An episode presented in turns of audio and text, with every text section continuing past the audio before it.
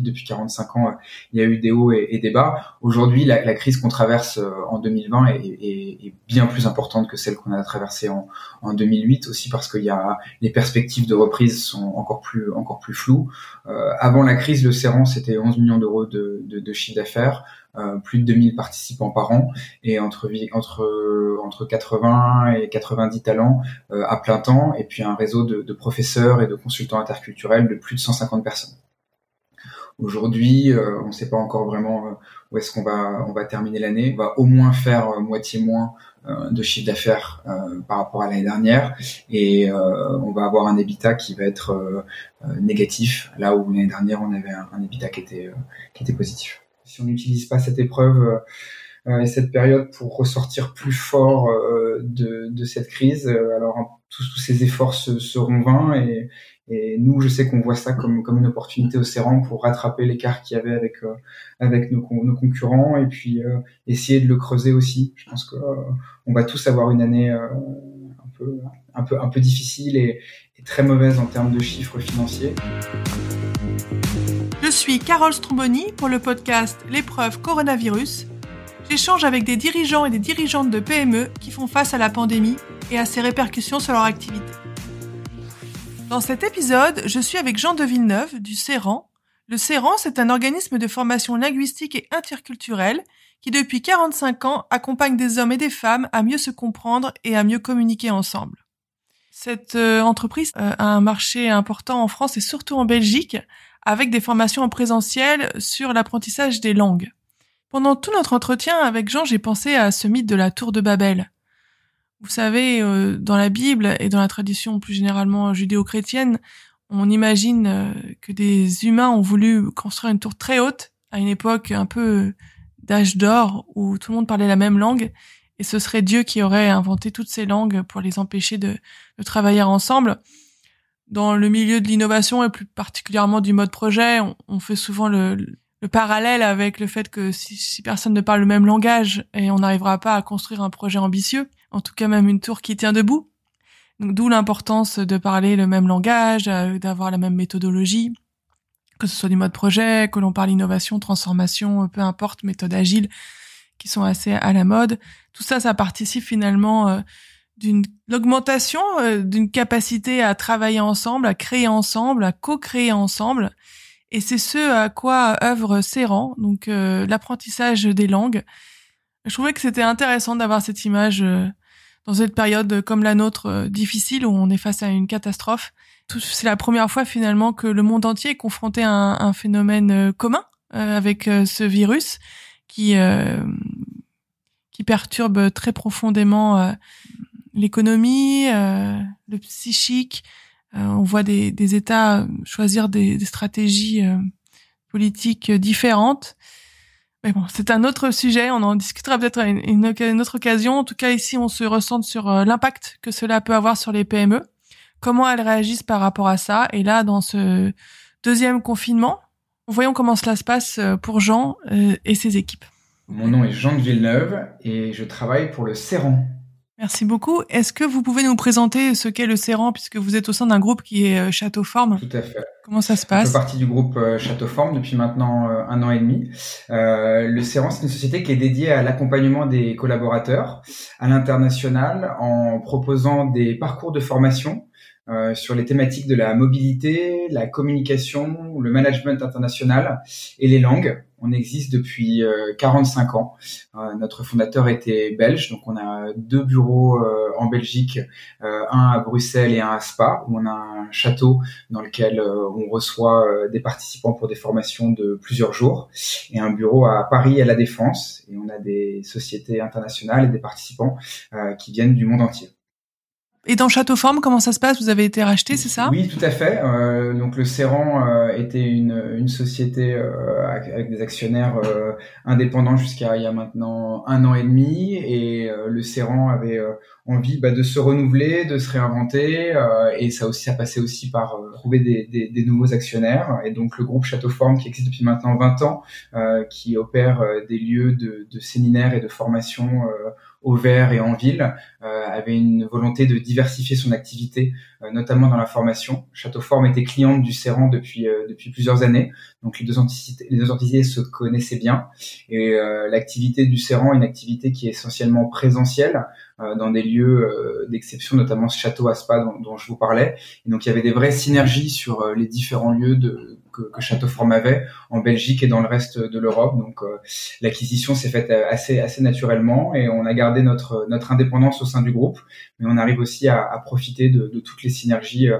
d'un grand groupe international comme celui que peut être Châteauforme.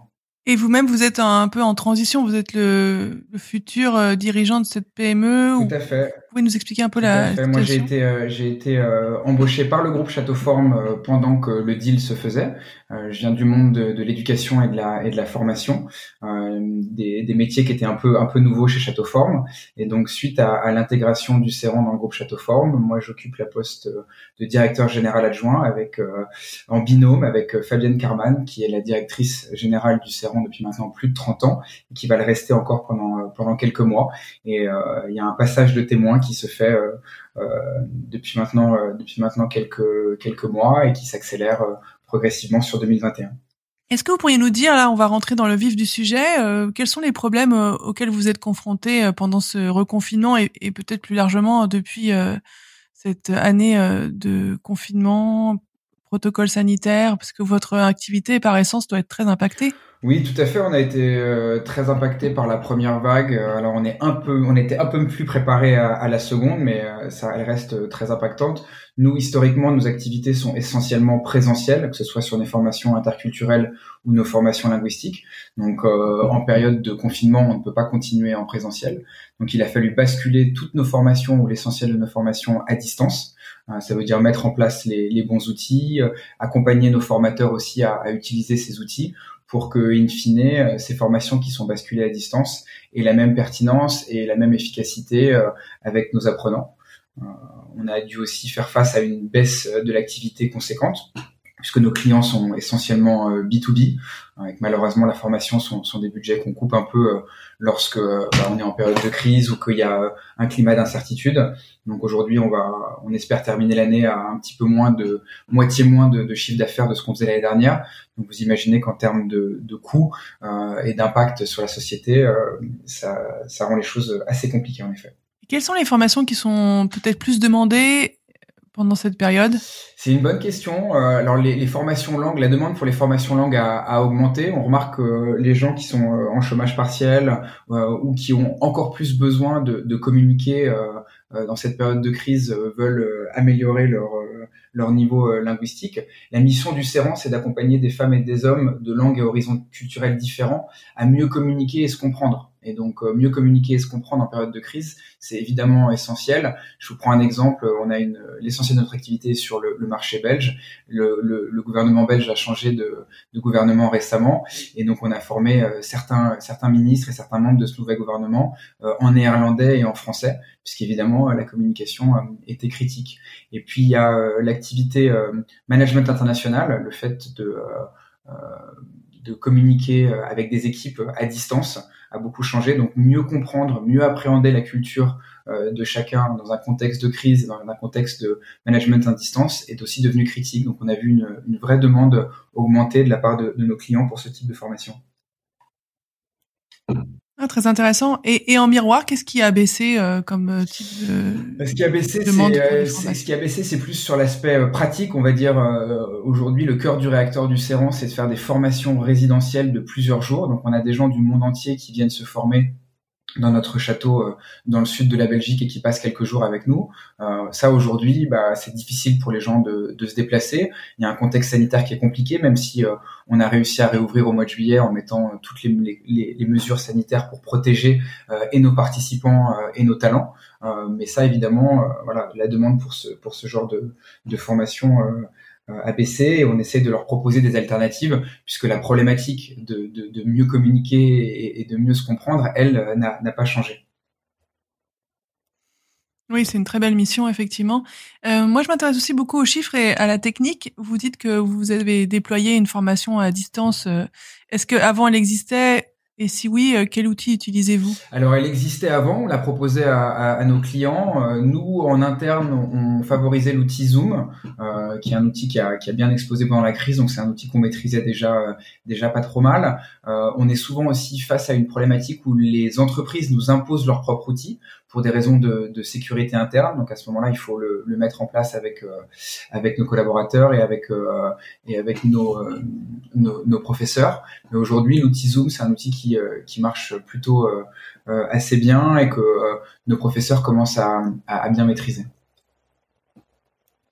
Oui, vous n'utilisez pas une plateforme de LMS spécifique, vous utilisez la visioconférence et après vous adaptez peu votre pédagogie à la, au distanciel, c'est ça Tout en à fait. Alors sur la partie vraiment visio, aujourd'hui on utilise Zoom, Teams ou l'outil euh, interne de l'entreprise. Mais pour la partie pédagogique, euh, partage de ressources, de documents, communication entre le professeur et l'apprenant, euh, suivi de la formation, là on a notre propre LMS qui s'appelle le ICERAN, auquel on donne accès à nos, à, nos participants mais ça reste deux outils différents. Un, un, des challenges évidemment, c'est de pouvoir intégrer tout ça et de, le maîtriser. Ça fait partie des, projets de transformation euh, digital euh, que qu'on est en train de mettre en œuvre avec notre équipe. Oui, oui, bah, effectivement, c'est une des, pistes qu'il faut absolument explorer vu, la situation du monde et le fait qu'on est dans cette nouvelle normalité. Est-ce que euh, vous pourriez partager un peu le côté impact chiffré On n'a pas abordé le sujet de, je sais pas, de votre chiffre d'affaires, nombre d'employés, comment vous vous avez un peu digéré. Et puis si vous existez depuis très longtemps, il y a aussi la question de la crise de 2008, mais vous y étiez peut-être pas, donc euh, enfin vous n'y étiez pas. Euh, souvent, je demande aussi euh, l'impact aujourd'hui par rapport à 2008. je ne sais pas si vous, avez un historique là-dessus. Alors oui, oui, on a, on a un historique là-dessus, même si moi je ne faisais pas encore partie de l'équipe du, du CERAN euh, en 2008. Euh, les gens avec qui je travaille euh, et, et l'équipe dirigeante qui m'accompagne au CERAN, elle était bien présente en 2008. Donc c'est pas la première crise, comme vous dites, depuis 45 ans, il y a eu des hauts et, des bas. Aujourd'hui, la, la, crise qu'on traverse en 2020 est, est, est, bien plus importante que celle qu'on a traversée en, en 2008, aussi parce qu'il y a les perspectives de reprise sont encore plus encore plus Euh, avant la crise, le Serran, c'était 11 millions d'euros de, chiffre d'affaires, euh, plus de 2000 participants par an, et entre, entre, entre 80 et 90 talents euh, à plein temps, et puis un réseau de, professeurs et de consultants interculturels de plus de 150 personnes. Aujourd'hui, on ne sait pas encore vraiment où est-ce qu'on va va terminer l'année, mais je vous le disais en préambule de cette conversation, on va au moins faire moitié moins de chiffre d'affaires euh, par rapport à l'année dernière et euh, on va avoir un EBITDA qui va être négatif là où l'année dernière on avait un, EBITDA qui était qui était positif. Hmm. Oui, la situation est, pas, est pas simple. Est-ce que vous avez activé certains dispositifs de l'État? Parce que là, vous, vous, vous parlez beaucoup du marché belge, mais comme vous, l'actionnaire principal est Châteaufort, mais je vois que vous êtes aussi, vous êtes à Puteaux, si je me trompe pas. Vous êtes une société française maintenant Comment ça se passe? Tout à fait. On est, on est. Bon, le, groupe est français, le groupe Château est français, même s'il est sur six pays différents. Donc c'est vrai que euh, nos équipes financières jonglent un petit peu sur les, les, différentes mesures qui sont prises par les gouvernements de, euh, de chaque pays. Le groupe Château euh, a, a, fait un dossier de PGE et l'a obtenu euh, il y a quelques mois déjà. Donc l'avenir du groupe est, est, est, assuré. Et à ce titre, étant filiale du groupe On pourra bénéficier euh, d'un soutien financier euh, de maison mère euh, à, à filiale. Et puis sur l'entité française du Serran, on a demandé un PGE. On a aussi demandé des lignes de crédit à nos banques qui nous suivent depuis très longtemps. c'est aussi l'avantage d'avoir un, historique avec ces banques sur l'entité belge. Et une des mesures qu'on a beaucoup préservé l'emploi et la trésorerie évidemment de, euh, du Serran, ce sont les mesures de, de, chômage partiel qui sont un petit peu différentes entre la France et la Belgique, mais qui restent quand même euh, très appréciées et qui nous, a, qui nous ont beaucoup beaucoup aidés. Oui, oui j'imagine. Heureusement que ça existe. Et vous avez aussi peut-être pu bénéficier euh, des mesures de formation pour les personnes en chômage partiel. Est-ce que ça, c'est comme l'État prend en charge 100% désormais euh, des personnels en, en, requalification, enfin disons en formation plutôt pour être plus plus juste, euh, des personnes qui sont en chômage partiel. Est-ce que vous vous, a, vous a, entraîné un, un surcroît d'activité ou vous l'avez pas vu? Si, on l'a, on l'a, on l'a vu. Alors, euh, on l'a, on a essayé de la, de la mettre en place avec euh, nos, clients euh, existants. On a, on a la chance d'avoir des, des, des, grands comptes hein, qui nous font confiance depuis plusieurs années, avec qui on a une, une vraie relation de confiance. Donc quand justement il y a, il y a, des aides comme ça qui sortent, c'est souvent de la, de la co-création et puis avec les, les, les, les OPCO aussi qui, qui ont accompagné sur ce processus, qui je crois que je peux référer, qui est le processus de, du financement FNE. Donc on l'a fait avec plusieurs de nos clients. Ça s'est plus ou moins bien passé parce que c'est vrai qu'entre ce qu'a annoncé le gouvernement sur une prise en charge à 100% rapide si la formation était inférieure à un certain montant, la réalité parfois un petit peu un petit peu différente, mais ça reste malgré tout une, très bonne mesure. Nous-mêmes, à titre personnel, on a essayé de la mettre en place parce qu'on a certains de nos collaborateurs qui sont en chômage partiel et qui veulent se former, pas forcément au CERAN, mais mais ailleurs. Ce qu'on espère, c'est que là, avec euh, le reconfinement et euh, la prolongation des, des, mesures du chômage partiel, euh, cette mesure va être à nouveau disponible pour toutes les entreprises françaises. Oui, moi j'ai suivi ce sujet. Il me semblait que c'était reconduit de fait jusqu'à fin décembre, même avant le reconfinement, mais encore une fois à vérifier. J'avais cru voir que, que c'était quelque chose d'assez. Il y a eu des annonces qui ont été faites en ce sens. Après, voilà, le, entre les annonces et la réalité, c'est vrai que parfois on voit, on voit un petit peu des choses différentes. Il y avait une date, une date butoir qui avait été à fin septembre on attend de voir clairement euh, euh, ce que ça ce que ça fait euh, en réalité et, si on arrive à remettre en place des parcours qui sont pris en charge à 100% pour certains de, nos clients. Oui, c'est ce que je constate avec beaucoup de, de chefs d'entreprise que j'interviewe, c'est le décalage entre les annonces et, et la réalité des choses.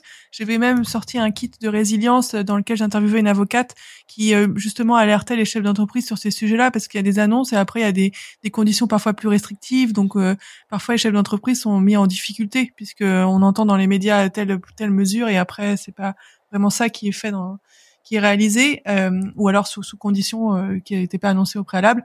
Vous, comment vous gérez tout ça? Est-ce que vous êtes quand même une entreprise d'une taille certaine qui a adossé un grand groupe?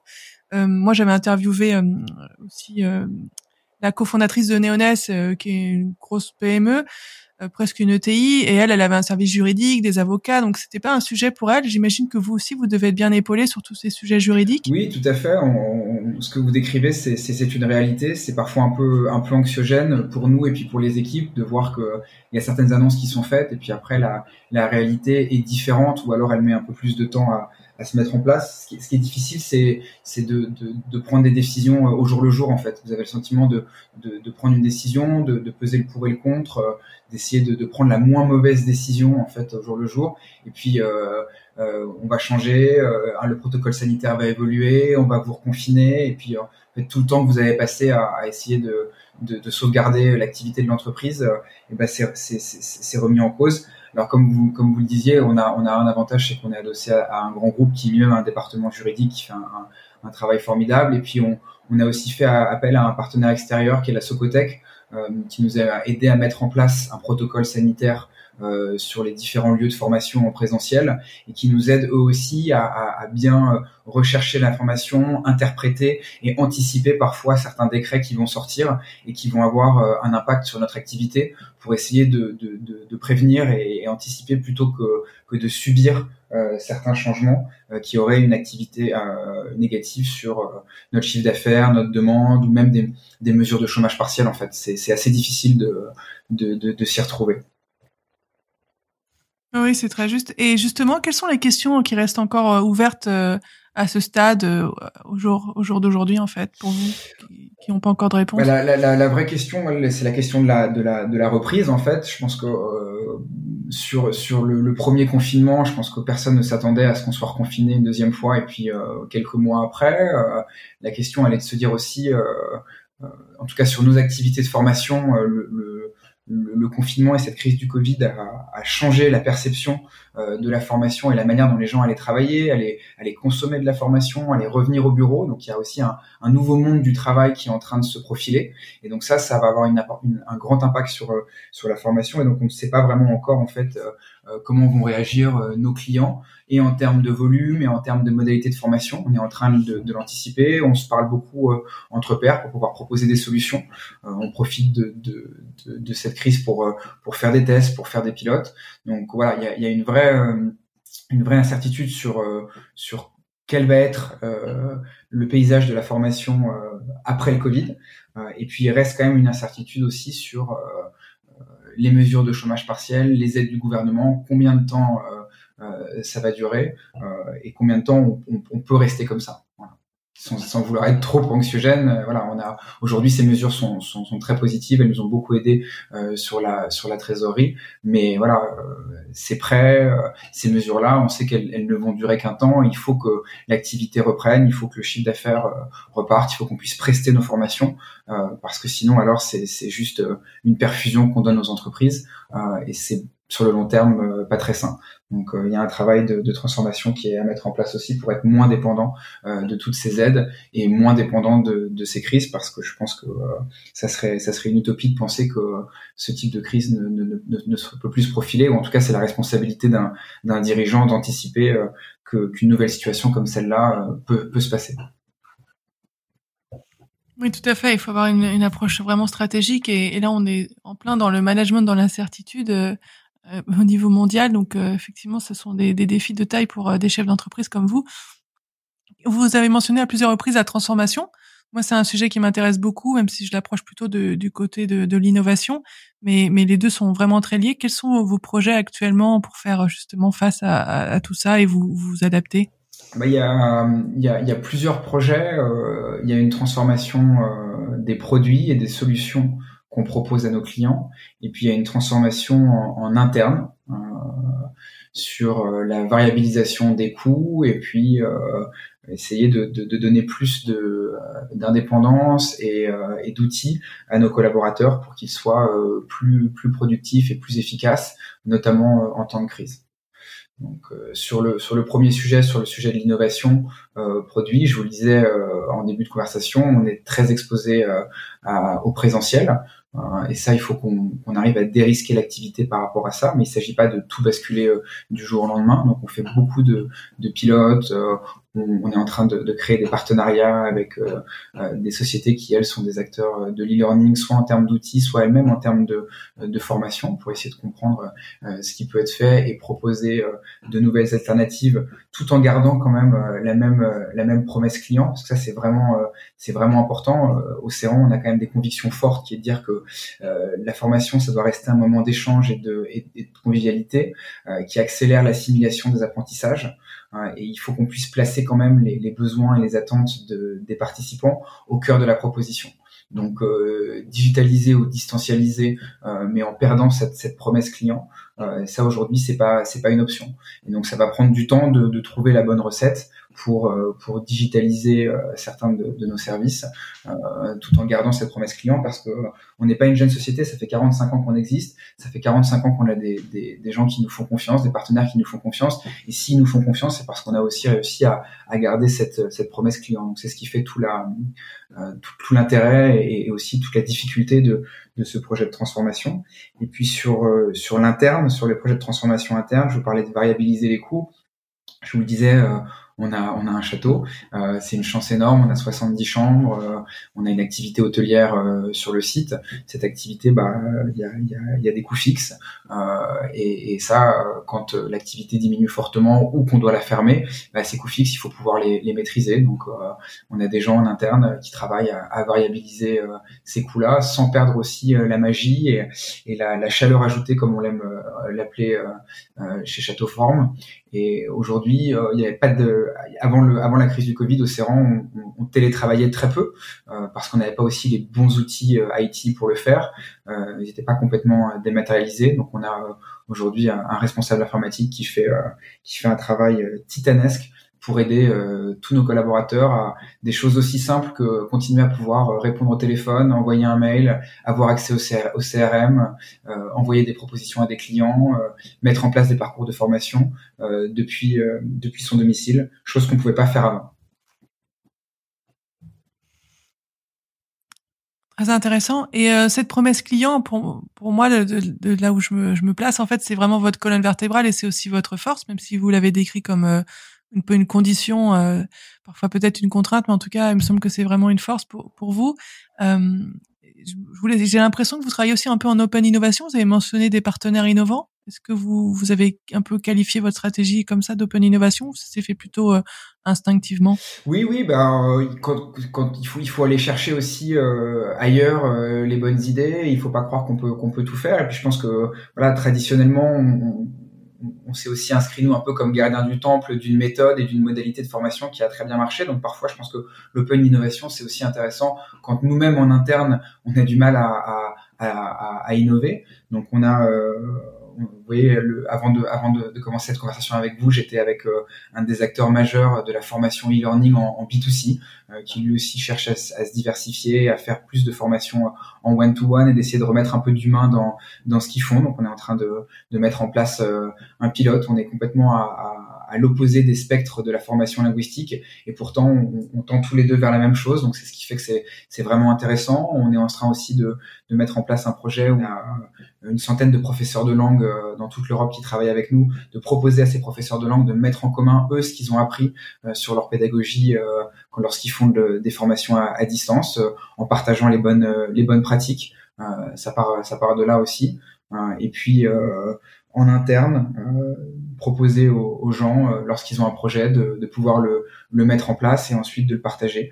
Parfois, c'est, il faut commencer euh, petit, petit à petit, euh, pas à pas, et puis apprendre de ses erreurs, parce que le projet nous de transformation qu'on a, il est tellement titanesque que si on, on le pense un peu trop et si on, on l'intellectualise un petit peu trop et qu'on on, on, ne le commencera jamais, et alors le retard qu'on a accumulé ne, ne ne va que, s'aggraver et, et, on va perdre en, compétitivité sur le marché. Oui, c'est vrai que des petits euh, changements peuvent faire de grandes différences et que ces petits changements, ils ont un impact euh, réel quand ils résolvent des problèmes. Parce que finalement, l'innovation, c'est beaucoup une résolution de problèmes et il faut trouver les bons problèmes à résoudre pour justement embarquer euh, en interne vos équipes et puis que vous ayez des clients en face qui, qui montent aussi dans ce dans ce nouveau train que vous leur proposez. Donc parfois, effectivement, il faut savoir commencer petit, comme on dit en innovation, et grandir vite.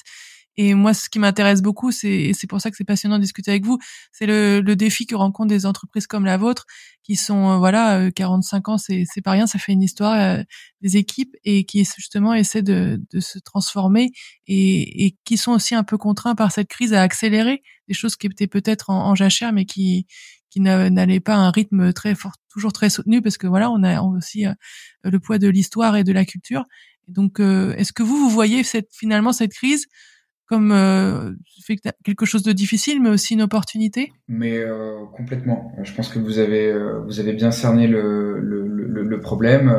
Euh, lorsque vous avez une entreprise qui, euh, qui existe depuis très longtemps, qui en plus a réussi à développer une, une singularité, quelque chose de, de, de très spécifique à sa méthodologie ou à son produit, le remettre en question, se transformer, bah voilà, on le voit comme un comme un danger. Donc c'est pas toujours c'est pas toujours évident. Je pense que nous sur le métier dans lequel on était on savait que la part de présentiel dans la formation allait diminuer, on le, on le voyait déjà, mais on, on avait un peu la stratégie du, du dernier du des derniers des Mohicans en se disant que voilà il y aurait toujours de la place pour de la formation euh, euh, en présentiel euh, immersion linguistique. C'est le cas on y croit dur comme fer mais c'est pas soit l'un soit l'autre. C'est et l'un et l'autre parce que voilà quand on quand on fait face à la crise on voit qu'on n'a plus le choix. Ou alors aussi nos, nos participants nous disent c'est très bien de venir une semaine me former chez vous mais ça ne dure que qu'une semaine. Qu'est-ce que je fais le reste de l'année? J'aimerais bien retrouver justement ce qui font le succès de, de, de, de vos formations, de votre méthodologie euh, pour le pour le remettre euh,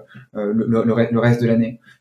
Et, tout le tout le toute la difficulté, elle est de ne pas diluer l'ADN de la société, d'embarquer les équipes vers ce projet de transformation, mais en même temps en, leur faisant bien comprendre. Et c'est vrai que la crise du Covid pour ça a été un ça, leur ça nous a beaucoup ouvert les yeux, euh, leur faire comprendre que euh, il faut, il faut avancer, il faut se transformer. Avec aussi un peu le, le, petit bémol, c'est que euh, innover, ça coûte euh, de l'argent, ça prend du temps euh, aux, aux, équipes, euh, ça fait parfois appel à des nouvelles compétences qu'il faut acquérir, il faut se former pour ça, et que bah, en temps de crise, on est un peu tous sur le pont à, à, travailler, à essayer de un peu en mode en mode pompier, et donc la crise et l'innovation quand on n'est pas équipé pour ou structuré pour ou qu'on l'a pas fait historiquement, euh, c'est pas toujours deux choses qui font qui font bon ménage. Oui, c'est vrai, c'est un, c'est un vrai défi. Euh. Et quand je vous écoute, en fait, je pense à une des interviews que j'avais menées pour mon livre euh, Innover en pratique, qui est sorti chez Erol en début d'année, justement sur sur l'innovation. J'avais interviewé euh, Agnès Pannier-Runacher, qui était à l'époque secrétaire générale auprès des PME, mais aussi elle avait été DG pendant cinq ans de la Compagnie des Alpes. Oui, Compagnie des Alpes sont tous les parcs d'attractions et, et les remontées mécaniques. Elle avait engagé un travail vraiment impressionnant sur ce capital culturel que vous dont vous aussi vous que vous avez aussi dans votre structure. Et euh, je me souviens très bien, euh, elle avait euh, donné cet indicateur de performance qui était la très grande satisfaction client.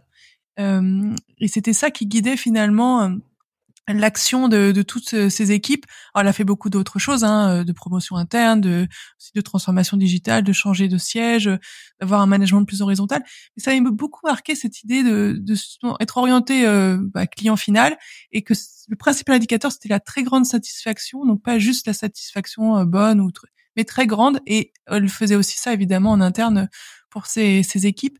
Et j'avais été, j'ai même relu euh, dans Challenge je sais plus quelle capitale peut-être, euh, un interview d'une des personnes euh, qui pilote un des parcs. Et il avait mentionné dans dans son interview euh, qu'il recherchait la très grande satisfaction aux clients. Je me suis dit ah les éléments de langage sont toujours là même si elle est partie depuis quelques années. donc c'est quelque chose qui avait pas mal marqué ses équipes. Donc j'imagine qu'il faut trouver toujours comment faire avancer ce genre de choses.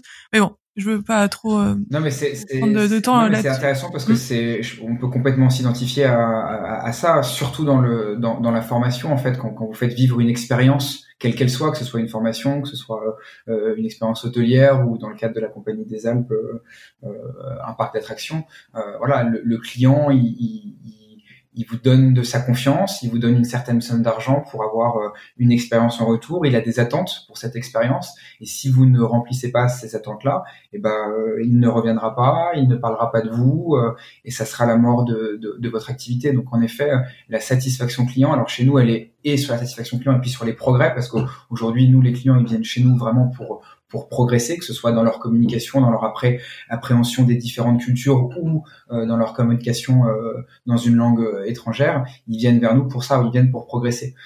et aujourd'hui, au CERAN, on a quand même 100% de, de, de, pardon, de, recommandations tous les ans et 98% de, de taux de satisfaction.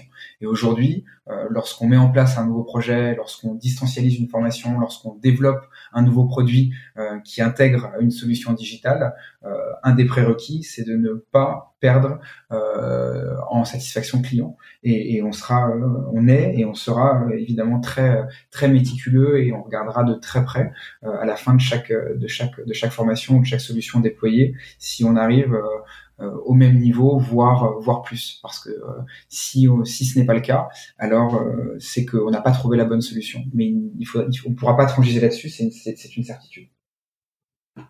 Mm. Oui, vous avez beaucoup d'atouts entre votre mission et puis euh, ce que vous avez déjà construit, votre pédagogie et, et cette, euh, cette attention à la satisfaction client. Et vous avez raison, effectivement, au progrès dans votre euh, dans votre métier, c'est vraiment essentiel. Et à la perception du progrès aussi, qu'ont sûrement vos, vos stagiaires, parce qu'il faut aussi être conscient qu'on a progressé. C'est pas toujours évident. Moi, je donne des cours et, et c'est vrai que pour que les gens en face se rendent compte qu'à la fin d'une semaine de méthodologie mode projet, par exemple, ils sont vraiment grandis. Il faut faut bien penser sa pédagogie. Euh, J'aurais aimé voir un peu dans, mon podcast aussi j'aime bien voir la personne derrière la fonction. Là j'entends une pensée stratégique euh, et, euh, et, beaucoup de, vision par rapport euh, aux enjeux d'aujourd'hui.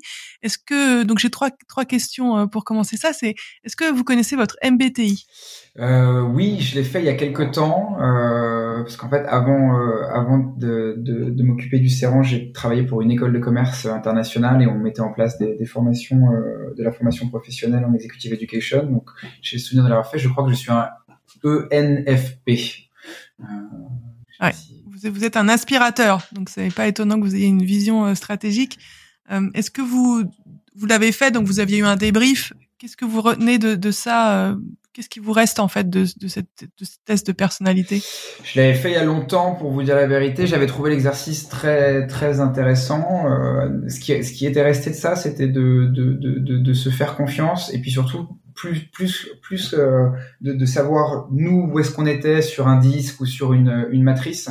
Ce que j'avais trouvé vraiment intéressant, c'est de, de, faire cet exercice en, groupe, que ce soit avec votre équipe que vous managez ou avec euh, euh, l'équipe dirigeante de la société ou même avec des partenaires quand on est en train de mettre de développer un, un, un nouveau projet, parce que je pense que connaître la personne qu'on a en face et partager qui on est avec cette personne-là et, ses équipes, euh, ça désamorce euh, beaucoup de, situations. Donc j'avais trouvé l'exercice encore plus intéressant euh, lorsqu'il était mis en commun et, partagé plutôt que vraiment individuel. Oui, c'est ça. C'est une force aussi effectivement de le faire en équipe et de mieux se connaître. Moi, j'avais fait aussi ce genre de choses avec mes équipes. C'était vraiment, c'est ce que vous disiez. En fait, c'est c'est le côté mieux se connaître et puis après pouvoir mieux communiquer parce qu'en tant que manager on vous dit toujours euh, il faut s'adapter euh, mais bon ça reste vague. Alors que quand nous on sait comment on est comment sont les autres dans ce cas-là on peut avoir des discussions beaucoup plus constructives euh, pas appuyer là où ça fait mal et au contraire savoir savoir communiquer. Donc effectivement c'est très important. Et d'ailleurs c'est ma deuxième question c'est sur l'énéagramme que vous connaissez pas je crois. Non voilà. L'énéagramme, c'est neuf personnalités, donc il y en a moins que dans le MBTI, et c'est souvent utilisé euh, d'ailleurs beaucoup aux États-Unis pour soi-même, mais aussi pour cette, euh, cet intérêt que vous avez vu dans, dans le MBTI pour euh, savoir bah, ce que je viens de dire, voilà, mieux se, se connaître. moi, par exemple, je suis type 7, c'est visionnaire enthousiaste, donc ce que j'aime pas, moi, c'est l'ennui. donc, et j'ai ça, ça, savoir comment je suis, ça m'aide aussi après à communiquer avec des personnes dont je connais l'énéagramme. Mais je vais pas trop m'attarder là-dessus puisque c'est pas un test que non, vous avez. Je, suis en train de regarder. Et euh, le dernier. Si vous avez des, des, des ouais, c'est super. Vraiment, c'est super intéressant. De, ouais. de nouveaux moyens de, de, se connaître. Et puis je trouve que c'est encore une fois voilà de, nouveaux exercices un peu en préambule d'un d'un séminaire. Alors c'est vrai que nous on est on, fait partie du groupe Château Forme, donc les séminaires et, et les les, euh, les moments d'équipe c'est vraiment important et euh, on sait les apprécier à sa juste valeur. Mais avoir les bons les bons outils et les bons frameworks pour pour les, les animer c'est vraiment important aussi. Et comme vous avez dit, c'est un framework, donc c'est juste euh, une grille de lecture de nous-mêmes et des autres, euh, de nos relations, de comment. Et puis il faut savoir après changer de, grille de lecture et le prendre comme un outil. Donc euh, moi je trouve ça vraiment bien. Et je l'ai même fait, je l'ai fait sur internet avec des tests gratuits et je l'ai aussi fait avec une coach euh, spécialisée en énéagramme et ça confirmait un peu ce que j'avais déjà eu sur internet, mais là avec un débrief personnalisé. J'avoue que ça m'a beaucoup aidé euh, et aussi mais voir mes points de progrès parce qu'on est faut toujours qu'on soit quelqu'un enfin on recherche toujours une forme d'équilibre et d'intégration. Et quand on fait ce genre de test personnalisé on voit qu'on est plus ou moins sur certaines certaines euh, habitudes d'être. Et, et, donc ça peut aider aussi à être mieux dans ses baskets. Mais voilà. Euh, et je dernier bah c'est plus facile. Euh, votre signe astrologique s'il vous plaît Jean. Je suis Gémeaux. Et vous connaissez votre ascendant? Non J'avoue que je, n'ai pas vraiment étudié l'astrologie zodiacale. Moi, j'y croyais pas trop non plus, mais je trouve que c'est aussi une grille de lecture intéressante. Euh, on dit souvent que des Gémeaux qui sont très positifs et souriants, plutôt sociables, qui s'adaptent bien. Euh, est-ce que vous et qui sont souvent d'ailleurs de bons orateurs, est-ce que vous reconnaissez dans cette description euh, très, bah, sommaire Parce que l'ascendant euh, je je m'y, ouais, non, ça, ça, ça, me, ça me parle assez en effet. Ok, vous aimez plutôt euh, la, la, routine Non, non, non, moi j'aime, j'aime, j'aime plutôt le, le, justement le, le, les challenges et, euh, et l'incertitude. J'ai, j'ai eu la chance de, d'étudier et de, de travailler à l'étranger. J'ai, j'ai une grande, grande curiosité. Je pense que une des de, de mes principale qualité, c'est la, la curiosité. Je pense que c'est vraiment important quand on est curieux, on peut, on peut tout faire et, ça nous mène, ça nous mène très loin. J'ai vécu en Chine, j'ai étudié aux États-Unis. Ensuite, euh, mon épouse et moi, on a, on a voyagé pendant euh, neuf mois dans une voiture en, Amérique latine. Donc, euh, les langues étrangères et les, les différentes cultures, ça, ça, parlait de manière très très personnelle. C'est pour ça que j'ai aussi tout de suite adhéré au projet du Serran quand, quand Châteauforme m'a proposé de, de rejoindre euh, cette équipe. Donc euh, oui, la, la, la curiosité, l'ouverture euh, euh et, et, la routine, c'est, enfin, la routine n'est pas quelque chose qui, euh, qui, qui, qui, me drive et qui me donne, euh, qui me donne de l'énergie. Et je trouve que depuis le début de l'année, justement, c'est c'est, c'est pas toujours évident parce qu'on est on est en confinement, on est face à son ordinateur dans une pièce, mais en tout cas, ce qui nous arrive et, et les choses qu'on doit gérer euh, sont tellement aléatoires et tellement incertaines que je n'ai pas le sentiment depuis le début de l'année d'avoir euh, eu une journée euh, pareille.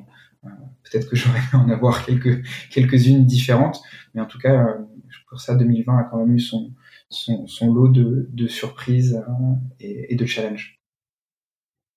Ah oui, ça c'est sûr que si on aime le mode projet, les surprises et les challenges, on est servi cette année. Donc euh, ça c'est sûr que au moins c'est un plus. Et vous vous avez la chance, c'est bien de pouvoir euh, justement allier un peu cette mission globale euh, et puis vos, vos centres d'intérêt. C'est super. J'imagine c'est une sacrée chance quand même de trouver ce cet emploi. Et j'espère que vous pourrez vous y épanouir dans ce contexte difficile.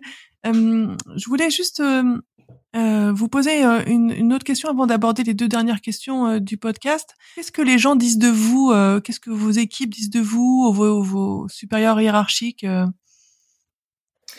c'est une bonne question. Écoutez, j'espère qu'ils disent de moi que, je suis quelqu'un d'inclusif, euh, qui, euh, qui, essaye de, fédérer et d'emmener les gens euh, ensemble vers un même projet plutôt que de, les, diviser. Je pense que c'est quelqu'un, j'aimerais qu'on dise aussi qu'il y a une, forme de, rigueur dans, ce que je fais, dans ce que je m'impose et dans aussi les projets auxquels je participe. Je pense qu'il ne faut pas confondre rigueur et, et, et, rigidité. Et puis j'en ai parlé, mais la, la, la curiosité, euh, je pense que c'est quelque chose que, que j'essaye de, de, véhiculer parce que moi, elle m'apporte énormément de, de choses euh, personnellement. J'aime être entouré de gens qui, qui, qui posent des questions. J'aime poser des questions. J'aime avoir des, des conversations. voilà, je, je, je sais que c'est pas l'exercice aujourd'hui, mais je suis très curieux de, de lire votre livre et, euh, et d'avoir votre retour d'expérience sur les autres euh, euh, responsables d'entreprise que vous avez pu interviewer. Je trouve que, que l'exercice que vous faites est, est, est vraiment est vraiment intéressant et, et, à travers le partage et cette curiosité,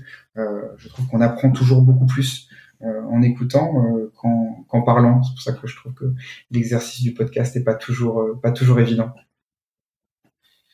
Oui, c'est vrai, c'est vrai. Mais moi aussi, j'ai cette curiosité, donc euh, c'est pour ça que j'ai lancé ce podcast. Moi, c'était pendant le premier confinement, euh, et comme je j'aime pas m'ennuyer, je me suis dit bah c'est l'occasion de faire un podcast puisque je viens de sortir mon livre, autant euh, échanger avec les DG de PME que j'ai déjà vus, ceux que je connais, et puis et puis là sur cette saison 2, j'ai élargi un peu mon cercle à, des personnes comme vous que que je l'ai pas dit en introduction, mais on a échangé sur LinkedIn. Et donc c'est moi je trouve ça vraiment intéressant aussi de donner la parole à, des structures euh, comme ça traditionnelles, on va dire, dans des secteurs traditionnels, mais qui, qui savent se renouveler, qui l'ont déjà fait ou qui sont en cours de le faire. Je trouve ça vraiment intéressant et j'aime beaucoup euh, cette idée d'inspiration. Je pense que c'est en voyant votre expérience, en vous écoutant, que ça peut inspirer d'autres structures, donner des clés. Euh, et moi-même, ça, ça me donne de l'énergie aussi d'entendre des personnes comme vous qui, qui, qui transforment une entreprise avec une aussi belle mission en plus. Et dans un secteur, la formation qui est quand même un secteur euh, très en croissance. Euh, avec beaucoup de, de moyens de d'innover quoi, avec tout ce qui est formation asynchrone, tout ce qui est digital, et cet enjeu de convivialité que vous avez noté, euh, qui, est vraiment essentiel, surtout dans l'apprentissage des langues. En tout cas, euh, avec plaisir pour en discuter à une autre.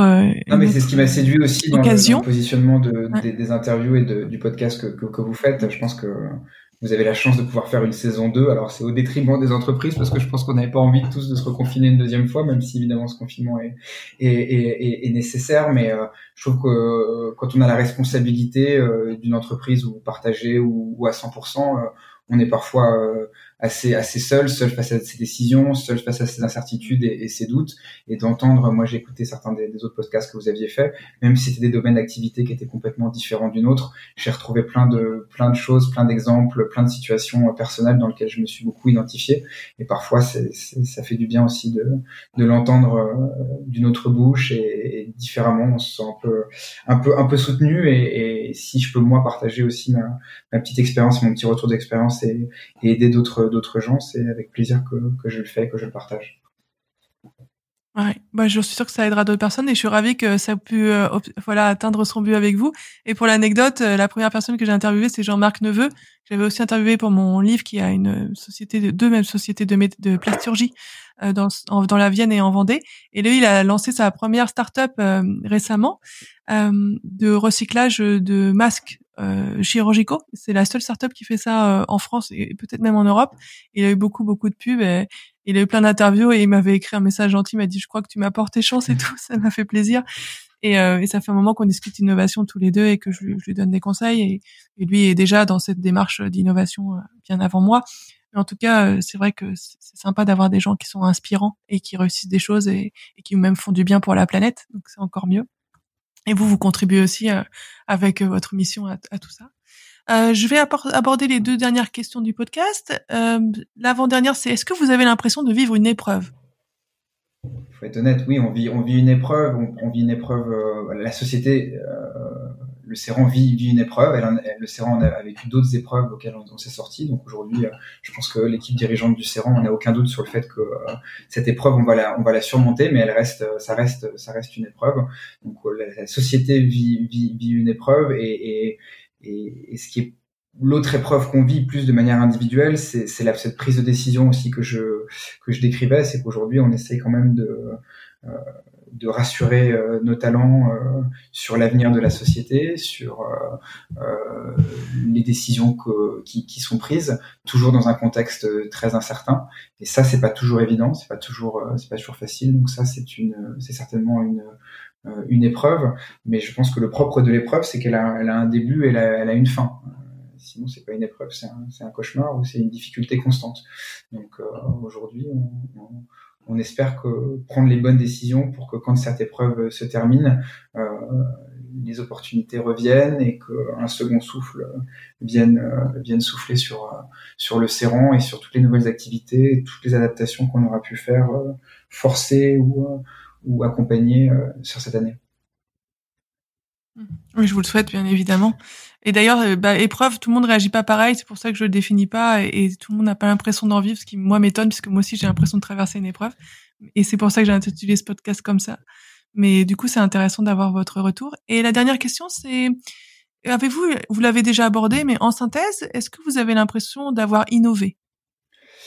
Oui, je pense oui, oui, je pense qu'on a, je pense qu'on a beaucoup, euh, on a beaucoup innové. Euh, on a innové dans la manière dont on, a, on prend des décisions en interne on a innové sur la manière dont on travaille. Je, trouve que les collaborateurs du, du, du et tous nos talents euh, euh, ont réussi à, faire autant et même plus euh, dans des conditions qui étaient euh, nouvelles pour eux. Je, je, parlais du télétravail, mais pas seulement, aussi avec des contraintes de productivité plus grandes parce que pour préserver les finances de l'entreprise, il a fallu mettre des gens au chômage partiel. Donc pour moi, c'est ça aussi, c'est l'innovation personnelle sur le mode de management et chacun, chacun de nos talents a su innover dans sa manière d'aborder les tâches qui lui étaient euh, confié euh, et, sur son travail au quotidien. Et puis on innove, même si pas toujours euh, assez vite à mon goût, mais c'est normal, il faut prendre son temps. Et puis le contexte est compliqué, comme je vous le disais, en termes de, produits et de, et de transformation d'entreprise. On a des petites victoires qui nous montrent que la réponse du marché est là, que nos professeurs et nos talents quand il s'agit d'innover euh, sont là et, et, attendaient ça en fait. Donc euh, ça c'est vraiment un, des signaux très positifs de cette épreuve, parce que je partage votre, votre avis, c'est une épreuve qu'on vit, c'est qu'on peut on peut sortir de l'innovation, on peut sortir des projets euh, et des choses positives malgré un contexte et un quotidien pas toujours facile. Ouais, c'est très juste de faire le, parallèle effectivement avec l'épreuve, parce que moi, quand je pense épreuve, je pense aussi épreuve sportive, là où on se dépasse et finalement on grandit. Et, et, ça peut être ça aussi, même si je nie pas du tout toutes les difficultés personnelles, professionnelles euh, que tout le monde rencontre euh, pendant cette période vraiment d'incertitude. Mais c'est vrai que l'épreuve, ça peut aussi être vu comme ça, et j'ai l'impression que c'est comme ça que vous l'abordez euh, avec cet aspect innovation, transformation. Bah, merci beaucoup. Est-ce qu'il y a quelque chose que vous aimeriez ajouter avant que l'on termine? Euh, Écoutez, je, je, souhaite à tous les autres euh, responsables d'entreprise euh, beaucoup de beaucoup de patience et, et du courage pour euh, ces prochaines semaines. Je pense qu'il y a il y a de la lumière au bout du tunnel pour pour nous tous. On l'a vu et nous ce qu'on essaye de mettre en place et on commence à en voir les fruits et, je ne peux que conseiller à, à, vos auditeurs de faire la même chose, c'est de ne pas forcément concentrer toute son énergie sur la sur la sauvegarde ou sur la survie de l'entreprise, mais aussi sur sa transformation et sur son innovation. On en, on en a parlé, mais euh, je pense que si on n'utilise pas cette épreuve euh, euh, et cette période pour ressortir plus fort de, de, cette crise, alors tous, tous ces efforts se, seront vains et, et nous, je sais qu'on voit ça comme, comme une opportunité au Serrant pour rattraper l'écart qu'il y avait avec avec nos, concurrents et puis essayer de le creuser aussi. Je pense que on va tous avoir une année un peu un peu difficile et, très mauvaise en termes de chiffres financiers. Si on fait tout ça pour rien, bah c'est perdu. Donc il faut pas perdre, de vue non plus la reprise et, et, cette transformation et, essayer de garder un peu d'énergie aussi pour ça parce que c'est ça qui qui au final va assurer la, pérennité de, l'entreprise euh, et qui, qui, nous permet aussi de sortir de ce climat un peu un peu un peu un peu morose.